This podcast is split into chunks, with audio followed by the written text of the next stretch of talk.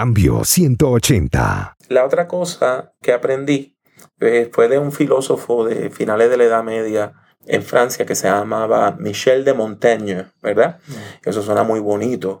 Y lo que quiere decir Miguel de la Montaña. Pues Michel de Montaigne eh, dijo que lo que uno piensa claramente lo expresa claramente. Si algo está claro en la mente, debe estar claro en la boca. Si algo está claro en la mente, debe estar claro en el papel, en la pluma. Cambio 180. Yo le digo, mira, a mí me gustaría escribir. Y me dice, pues deme algunas columnas eh, de prueba. Y yo le doy seis. Y se las doy a él. Y él fue al periódico y se las da a una secretaria. La secretaria o el asistente administrativo, cuando las ve y ve que yo soy religioso, ella llama a un editor que ella sabía que iba a una iglesia. Le dice, mira, aquí hay un señor religioso, un ministro que me dio seis columnas. Está muy buena. Yo no sé qué hacer con ella. Toma, léelas tú. Cuando él las lee, él dice, pero si este es mi pastor, y es que yo sabía que este señor era periodista, pero no sabía que él tenía un puesto editorial, ¿verdad? Entonces, eh, me publicaron una en el periódico de papel, pero él me dice, ¿qué te parece? Pues, ¿Le parece, pastor? Sí.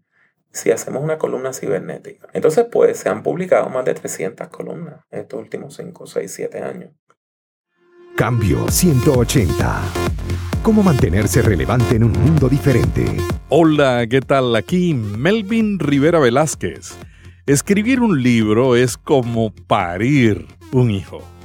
La mamá se alegra cuando el bebé se comienza a formar. Lo cuida y luego, después de un gran dolor, se llena de felicidad. ¿Por qué es importante cultivar la creatividad? Porque es necesario que algo esté claro en la mente para escribir un libro. ¿Cuál es la importancia del bosquejo? Hoy en Cambio 180 dialogamos con un experimentado escritor que nos comparte su experiencia y proceso para escribir libros. El doctor Pablo Jiménez es pastor de la Iglesia Cristiana Discípulos de Cristo en el pueblo de Dorado en Puerto Rico. Pablo ha escrito los libros Psicología y Consejo Pastoral, Principios de Predicación, La Predicación en el siglo XXI, Manual de Homilética Hispana, La Teología de la Salsa, Púlpito, una introducción a la predicación hispana y muchos libros más. El doctor Pablo Jiménez es también el autor de las notas de la Biblia de la Predicación, publicada por las Sociedades Bíblicas Unidas. Esta edición de Cambio 180 es auspiciada por cristianos.com, un blog con recursos para vivir mejor. Cambio 180. Eh, primero tengo que, reconocer que esto es un oficio. O sea, esto, eso se aprende. Y precisamente yo traje a Justo González en el 1992 a Puerto Rico a dar un taller de escritores porque yo había fundado la revista de, educación cristiana de la denominación Discípulo de Cristo, que se sigue usando hasta hoy con el nombre del discípulo. Y queríamos adiestrar personas para escribir lecciones de escuela bíblica. De ahí surge, ya había surgido una conversación y justo me había reclutado para ser el director ejecutivo de la Asociación para Educación Teológica Hispana. Y una de las cosas que hicimos fue dar talleres de escritores. Y los dimos en distintos formatos. A veces íbamos a un lugar y dábamos un taller un día.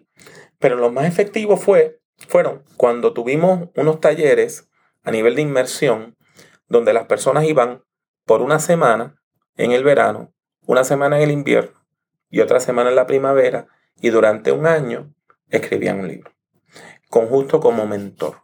Pues claro está, después de haber participado en tantos talleres de escritores, pues uno aprende.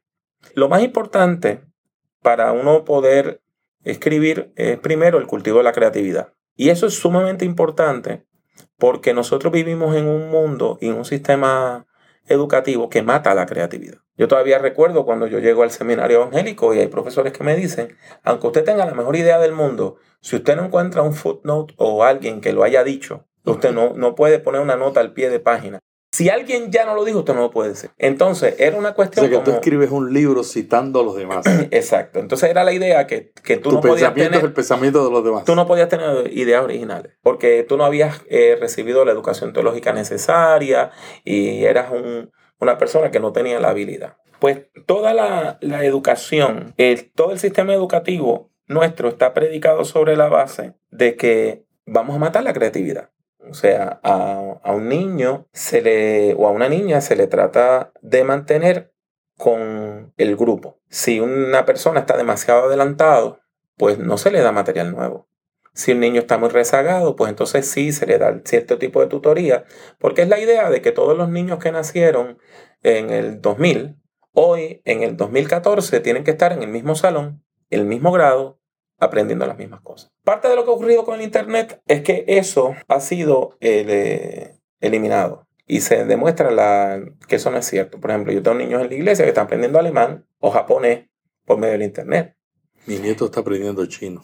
Mi hija, eh, mi hija mayor, que tiene 17 años, pues el año pasado resulta que se nos empieza a hablar de belleza, de belleza, de belleza, de peinado, de pelo, de técnica. ¿Y de dónde tú sacaste eso? me dice, hay cosas que uno puede aprender en YouTube. Pues resulta pues que hay amigas que la llaman, maquíllame, que tengo el, el senior prom, hazme el pelo, esto, y algunas hasta le pagan. Es importante que nosotros entendamos que usted primero tiene que cultivar su creatividad. Ken Robinson, un educador británico, ha escrito un libro que se llama El Elemento y varios libros con ese nombre del elemento, busca tu elemento, cultiva tu elemento, y tiene una conferencia TED en, eh, de, esa, de tecnología, educación y, y diseño en YouTube que es impresionante. Era un hombre que le dio polio de niño y es uno de los, de los ideólogos de la educación más importantes ahora mismo en el mundo. Y él habla de la importancia que tiene recuperar la creatividad. Por lo tanto, para, lo primero es que para escribir un libro usted tiene que, saber, que tener algo que decir. Y que debe ser una idea novedosa, tiene que ser algo que sea necesario. Ahora, hay dos tipos de libros, ¿verdad? Hay libros que usted escribe para llenar una necesidad institucional o una necesidad educativa. Y hay libros que usted tiene que escribir para hacer una expresión existencial. ¿A qué me refiero? Por ejemplo, uno de los problemas que nosotros vimos cuando en la Asociación para Educación Teológica Hispana es que había pocos libros en el campo de la, de la consejería pastoral de la psicología pastoral. Pues hicimos un simposio que fue aquí en Puerto Rico. Trajimos a un equipo que era todos estrellas. Vino Daniel Esquipani, vino Jorge Taylor, que él murió poquito después mm. de eso. Trajimos a Pablo Polishuk, que es un hombre súper impresionante. Y trajimos a Jorge Maldonado. Con esa cuarteta de expertos en el campo del consejo pastoral, unimos eso a personas locales y se hizo un simposio aquí de eh, consejería pastoral. Cada persona presentó su conferencia, me la dieron y yo las edité y tuvimos el libro. Ese libro ha vendido más de 4.000 copias y sigue siendo usado como libro de texto. O sea, en ese caso teníamos una necesidad institucional. Y así por el estilo, eso mismo pasó con varios libros. La Asociación para la Educación Teológica Hispana ha producido más de 80 libros. Y han sido así. O sea, queríamos tener una biblioteca completa para institutos bíblicos, colegios bíblicos y a un seminario de libros escritos por personas hispanas. Y no existían. Y no, que no existían. O sea, había, muy pocos. Entonces, por ejemplo, ahora la serie Conozca su Biblia en 35 volúmenes comenta toda la Biblia. Mm. Es el primer comentario latino, hispano. Tú estás diciendo que se publica en Estados Unidos. Estás diciendo algo similar a lo que nos compartió Andrés Panacio, que él decía, hay que identificar una necesidad y concentrarse en llenarla. Y es lo que ustedes han hecho. Claro. Ustedes examinaron dónde no había contenido con autores latinoamericanos y empezaron entonces a crear esos contenidos para responder a esa problemática. De hecho, la, asociación tiene tres series. La de Biblia, la de Introducción a temas teológicos, que ahí es que está mi libro de predicación, mi libro de educación cristiana, y la serie Ministerio, que yo la edité por un tiempo, donde eran libros específicamente sobre temas ministeriales. Pablo, volviendo a, lo que mencionaste anterior sobre la experiencia de compartir lo que uno tiene en el corazón, compartir lo que uno es varios escritores de libros. Yo estoy leyendo un libro que se llama Bien Escrito. Es un libro que es un bestseller en Estados Unidos entre los escritores. Y el autor dice, hay, él tiene pocos principios de cómo escribir bien. Dice, mire, el primero es claridad. El, segundo es que sea simple. y el tercero es que usted diga, que usted se revele. Claro. O sea, claro. si yo estoy escribiendo un libro y estoy poniendo solamente referencia, ¿cómo yo voy a a decir la verdad que yo tengo, como yo voy a pues, compartir el pensamiento. A, eso iba porque te hablé de dos tipos de libros. El primero está el libro de texto, el libro institucional, mm. etc. Entonces, eh, mencionaste el libro de la teología de la salsa. Mm. El libro de la teología de la salsa, para aquellas personas que no son caribeñas, la salsa es la música tropical. Francia también es, famosa. De hecho, yo, yo una vez escuché una versión del negro bombón en francés, que, que es bien interesante. Entonces el, el coro dice, pas bon, eso no está bien. Este, ¿Y sabe qué me pasó a mí? Ah. Yo estuve el año pasado en Kenia ujú, y cuando iba caminando por una calle en el centro de Kenia, empecé a ver letreros, clase de salsa merengue. A mí me impresionó. Iba con un amigo y me dice, bueno, pero tú conoces la música de salsa. Y dice, claro, si ustedes no la llevaron y nosotros se la reempacamos y se la devolvimos, ahora ustedes están aprendiendo algo que es de la vena de la cultura africana. Claro, claro. Pues entonces, ¿qué pasa? Yo, yo no me crié en la iglesia. Yo no soy una persona criada en la Te iglesia. criaste en Nueva York, ¿no? No, yo nací en Nueva York porque mi mamá era madre soltera y pues y, y se fue a Nueva York para, para eh, que los vecinos no la vieran embarazada. Y cuando volvió, pues entonces dijo que yo era de ella. Entonces cuando yo crecí, pues yo le decía, bueno, pa- ¿para qué pasaste tanto trabajo? Porque si te ibas a ir para allá, para Nueva York, pues, entonces cuando volvías con el niño tenía que decir que era tu sobrino, que te lo encontraste, que te lo vendieron, algo así. Entonces eh, yo me crié aquí en Puerto Rico y a eso de los nueve años yo descubro la música la música de salsa. Este, pues una situación muy particular, mi, mi abuelita perdió su casa y entonces cuando yo tenía 9, 10 años, entonces mi mamá hospeda a varios de mis tíos y tías y por medio de ellos, ellos escuchaban esa música, es que yo empiezo a escuchar esa música y ahí es que yo descubro que yo tengo habilidades para el tambor. Mi abuelo era hijo de una esclava liberta, don Lorenzo Roja.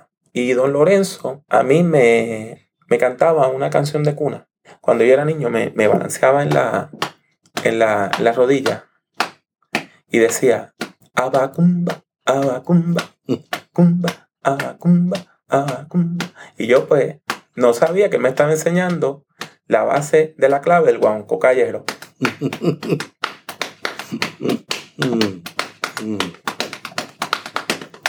Y lo que pasó fue que yo agarré un tambor y empecé a tocar como si lo hubiese tocado toda la vida.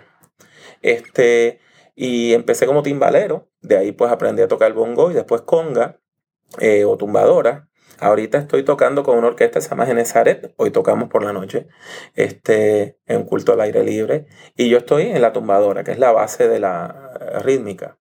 Pero entonces por, por por muchos años, pues yo tenía eso como, como una parte, porque aquí al principio que yo llegué a la fe en la iglesia, pues esos instrumentos de percusión, ese tipo de música se veía con malos ojos. Eran del diablo. Exactamente, eran, eran satánicos, era música del mundo. Entonces, este, eh, ahora pues tocamos música sa- sacra, ¿verdad? En, en ritmo de salsa. Y entonces, eh, yo hago mis estudios académicos. Cuando yo hago mis estudios académicos, pues entonces estudio literatura, filosofía, eh, que- estudio francés, que es mi bachillerato eh, universitario, estudio teología. Y después tengo una práctica ministerial y teológica. ¿Cómo entonces usted, usted mezcla y eh, hablar francés, eh, ser, eh, tocar la tumbadora y predicar el evangelio en una sola persona? Pues el libro de la teología de la salsa es eso. Es la explicación de, de cómo yo soy una sola persona, porque las personalidades fragmentadas son personalidades enfermas. Y del francés yo, hay dos frases que, que yo aprendí. Una no es de ningún ideólogo en particular, es algo que yo un día escribí porque lo entendí de mis clases de literatura francesa y escribí un papel, celui qui écrit doit se racheter. O sea, la persona que escribe lo hace para redimirse. Y ese libro, pues yo lo hice pues, para redimirme, para, para bregar con, para lidiar con, con sentimientos, para lidiar con todo ese tipo de cosas. Pero entonces, la otra cosa que aprendí eh, fue de un filósofo de finales de la Edad Media en Francia que se llamaba Michel de Montaigne, ¿verdad? Eso suena muy bonito. Y lo que quiere decir Miguel de la montaña. Pues Michel de Montaigne eh, dijo que lo que uno piensa claramente lo explica, lo expresa claramente. Si algo está claro en la mente, debe estar claro en la boca. Si algo está claro en la mente, debe estar claro en el papel, en la pluma o en la cual usted escribe. ¿Y por qué a veces uno escribe y la a la primera solta no le sale claramente? Bueno, porque precisamente aquí es que hace falta la, la- la importancia de los mentores y de los editores. Eh, yo he tenido la, la dicha de editar más de 80 libros, casi todos en inglés, algunos en español. Y es bien importante el uno saber que uno tiene una audiencia y que uno está comunicando para esa Ahora, una vez tú tienes esos dos tipos de libros, la mecánica es básicamente la misma. La primera es que tú necesitas, antes de empezar a escribir, bosquejar. y tener un bosquejo de lo que tú vas a hacer. Una vez tú tienes ese bosquejo, es necesario que tú presupuestes cuánto tiempo tú le vas a dedicar a cuál tema. Porque dependiendo de ese tiempo es que viene la fase de investigación. Por ejemplo, si yo tengo que escribir cinco páginas sobre el tema de la encarnación, pues yo voy a hacer investigación suficiente para escribir cinco páginas sobre el tema de la encarnación, que probablemente pues incluya varios diccionarios bíblicos, varios diccionarios teológicos y quizá algún capítulo de un libro. Ahora, si yo fuera a escribir un libro de 500 páginas sobre el tema de la encarnación, esa, esa investigación es insuficiente. O sea, aquí es que viene la cuestión del, tu presupuesto. Yo leí uno de tus artículos, una reseña que hiciste de dos libros de predicación y me llamó la atención porque tu conclusión era que los libros eran buenos, pero que hubo un capítulo de uno de los dos libros de predicación que no tuvo suficiente investigación, o sea, que no se desarrolló lo suficiente. Exacto. Y eso es un, eso es un, peligro que, tenemos todas las personas que escribimos, ¿verdad? De que cuando, de, que usted trate de, de, morder, de tener un bocado tan grande que después no lo pueda masticar, ¿verdad? Pero ¿cómo se logra ese balance entre lo que el lector quisiera y lo que el escritor realmente cree que es lo que debe ampliar? Porque el número de páginas es limitado, el tiempo es limitado. El autor puede estar diciendo, le voy a dedicar más a investigar y a desarrollar este tema, que es el tema de este capítulo, y menos al otro, pero el lector puede estar pensando diferente. Claro, y aquí es que viene la importancia de los grupos focales. Aquí es que viene la importancia de uno no escribir de manera aislada. Eh, por ejemplo, una de las cosas que yo hago con mis sermones es que yo los comparto. Tengo un grupo de 4, 5, 6 personas amigas y cada vez que yo escribo un sermón se los envío. Y algunas personas los predican inmediatamente. Por ejemplo, el sermón que yo prediqué este domingo, mientras yo lo estaba predicando en mi iglesia, una amiga lo estaba predicando en otra iglesia. Entonces ella me llamó para darme el, el, la retroalimentación, el feedback, ¿verdad? La evaluación, que había caído muy bien.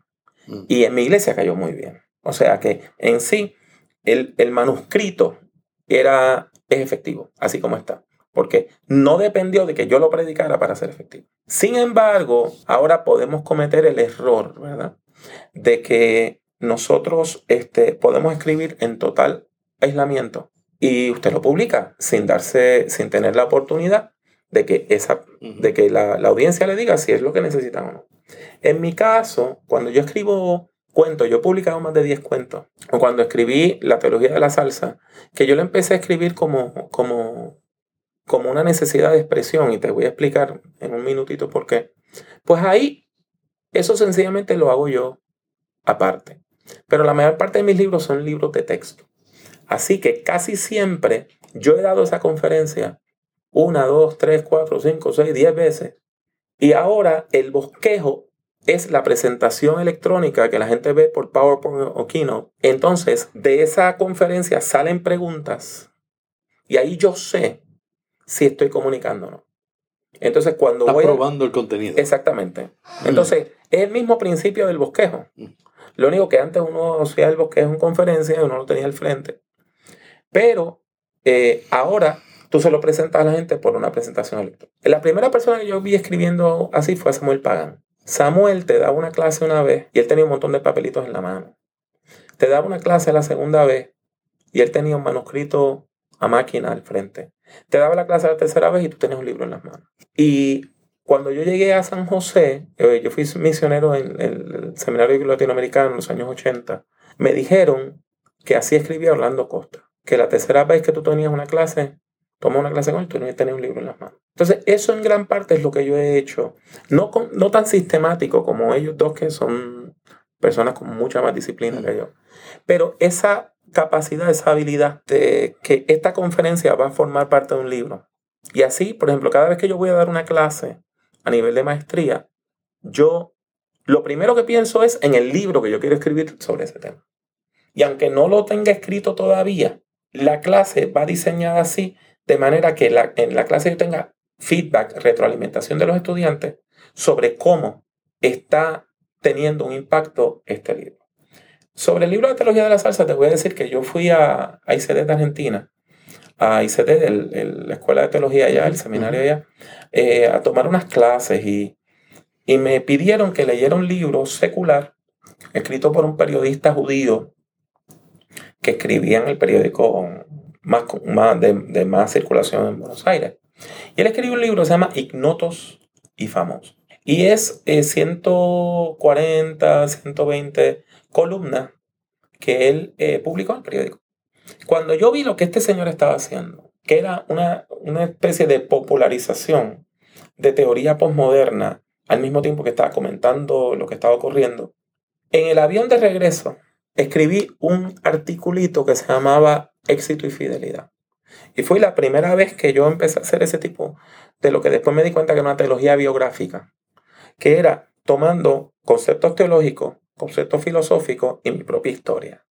De ahí entonces que sale la teología de la salsa. Porque esta es la música que yo tengo en mi mente y en mi corazón, es la música que me marcó. Y entonces yo lo que hago es que cuento mi historia a través de la historia de esta. Eso es bien, bien importante. Con respecto a los cuentos, te diré que los cuentos están en otra onda. Sencillamente, eh, los personajes, como la, la, obra de Pirandello de, de seis personas en busca de un autor, se me presentan y yo tengo que contar su historia. A veces veo una imagen en mi mente y yo tengo que contar la historia de ese personaje. Los otros días le estaba diciendo a alguien que escribió un cuento y que me sorprendió lo que hizo la, el personaje principal. Y me, dijo, pero, me dijo, pero tú no lo escribiste. Sí, pero yo no sabía lo que yo iba a hacer. Pues eh, estará interesante. El primer cuento que yo publiqué fue a raíz del huracán Hugo, aquí, en, que pasó aquí en Puerto Rico en el, en el 89. Y se llama Un ataque de decencia. Y es la historia de un alcohólico que había abandonado trabajo, esposa, hijos y todo por la botella, que cuando se entera el sábado en la mañana que viene un huracán a pasar por el medio de la isla y que va a ser devastador, le da un ataque de decencia y se convierte en hombre decente por tres días. Y sábado, domingo y lunes se convierte en el esposo ejemplar, el padre ejemplar, el hombre responsable. Toma, cuida de su familia perfectamente. Trata a su esposa con el honor que nunca la había tratado. Y tan pronto pasa el monstruo del huracán, vuelve a beber. Yo he visto ese personaje. sí, sí. Esa es la respuesta del 100% de la gente que lee el cuento. Me dice, yo conozco a esa persona. O sea, de una persona que en un momento límite actúa como siempre debía actuar y después vuelve lo mismo. Entonces, ese, ese cuentito, ese cuentito eh, ha sido publicado aquí en Puerto Rico, fue publicado en Atlanta, aquí fue publicado dos veces. Y así por el estilo tengo otros cuentos que han, que han sido este, publicados, pero ese sigue siendo el, primero, ¿verdad? Y el que marcó la pauta de, los demás. Pablo, finalmente, para terminar este, esta entrevista, quisiera saber tu experiencia como escritor para uno de los periódicos más importantes de Puerto Rico, El Nuevo Día. ¿Qué contribución ha tenido tu experiencia escribiendo para la prensa, para un público más allá de la iglesia, en tu formación y en tu estilo como escritor? Bueno, me ha robado mucho tiempo. Yo hubiese podido escribir más libros en los últimos años eh, si no estuviera escribiendo esas columnas cibernéticas. Eh, la historia fue bien interesante porque eh, yo tengo en la iglesia un señor que trabajó para las empresas Ferrer Rangel como corrector de estilo, tiene un doctorado en filología, de primera hora. Entonces, yo le digo, mira, a mí me gustaría escribir. Y me dice, pues deme algunas columnas eh, de prueba. Y yo le doy seis. Y se las doy a él. Y él fue al periódico y se las da a una secretaria. La secretaria o el asistente administrativo, cuando las ve y ve que yo soy religioso, ella llama a un editor que ella sabía que iba a una iglesia. Le dice, mira, aquí hay un señor religioso, un ministro que me dio seis columnas. Están muy buenas. Yo no sé qué hacer con ella. Toma, léelas tú. Cuando él las lee, él dice, pero si este es mi pastor, y es que yo sabía que este señor era periodista, pero no sabía que él tenía un puesto editorial, ¿verdad? Entonces, eh, me publicaron una en el periódico de papel, pero él me dice, ¿qué te parece? Pues, ¿Le parece, pastor? Sí si hacemos una columna cibernética. Entonces, pues se han publicado más de 300 columnas en estos últimos 5, 6, 7 años. Y hemos escrito de todo. Eh, yo no escribo una columna religiosa, eso es lo interesante, porque ya ellos tenían una persona escribiendo columnas religiosas. Es un periodista que no es ministro. Entonces, mi, mi columna está bajo la sección, de, la sección de estilos de vida y yo puedo hablar de lo que yo quiera. Pero están tus valores. Exacto. Pero ahí es que se llama. Cuando me pregunta qué nombre, yo inmediatamente dije vicios, virtudes y valores. Pero así, fue inmediato.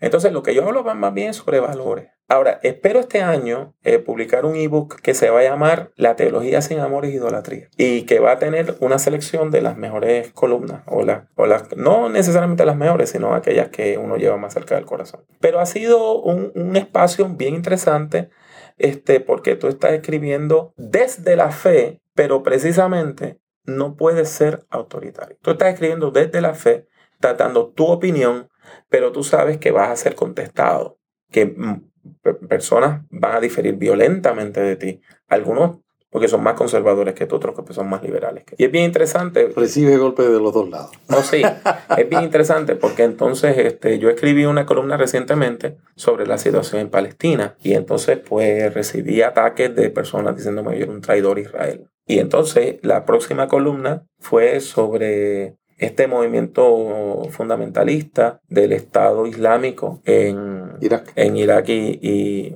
el Líbano, el Levante, que en inglés le dicen ISIS. Entonces me escribieron diciendo que yo era un eh, vocero de Israel en contra de los, del pensamiento islámico o musulmán. Cuando uno escribe un blog en una columna cibernética, hay personas que los distintos grupos tienen como personas voluntarias para criticar cualquier cosa que esté en contra de su posición. estos comentaristas profesionales o semiprofesionales forman parte de lo que se llaman los grupos de respuesta rápida. Eh, lo tienen todos los grupos, el Partido Republicano, el Partido Demócrata, eh, los grupos eh, que están a favor de la homosexualidad, grupos conservadores, grupos liberales. Entonces, tan pronto usted escribe algo, estas personas lo que hacen son búsquedas por palabras clave. Entonces, por eso es que tú ves que una persona me critica esta columna, pero no leyó la anterior. Porque ellos lo que están haciendo, te búsquedas por cuestiones, por palabras clave. Ah, este señor mencionó a Isis, pues yo le voy a, a, contestar y le voy a decir que él está, que él es un, una persona que está en contra de, del Islam y que es un, este, una persona que, que, que, nos odia, etcétera, etcétera, etcétera. ¿Por qué? Porque son personas que trabajan para el grupo y están contestando. Pero sí, cualquier persona que hoy quiere escribir en las redes tiene que desarrollar una piel bastante fuerte porque va a recibir esos ataques principalmente de los comentaristas. Muchas gracias al doctor Pablo Jiménez, quien nos ha acompañado en esta sesión de Cambio 180. Hemos conversado sobre su proceso para escribir libros y su experiencia en este oficio del arte de escribir. Pablo, ¿algo más que quieras añadir para cerrar el programa? Solamente para dar las gracias por la oportunidad que nos dan y también para invitar a cada una de las personas que le escuchan a ustedes que visiten nuestra página en internet drpablojiménez.com abreviado doctor como DR, así que drpablojiménez.com. Cambio 180. ¿Cómo mantenerse relevante en un mundo diferente?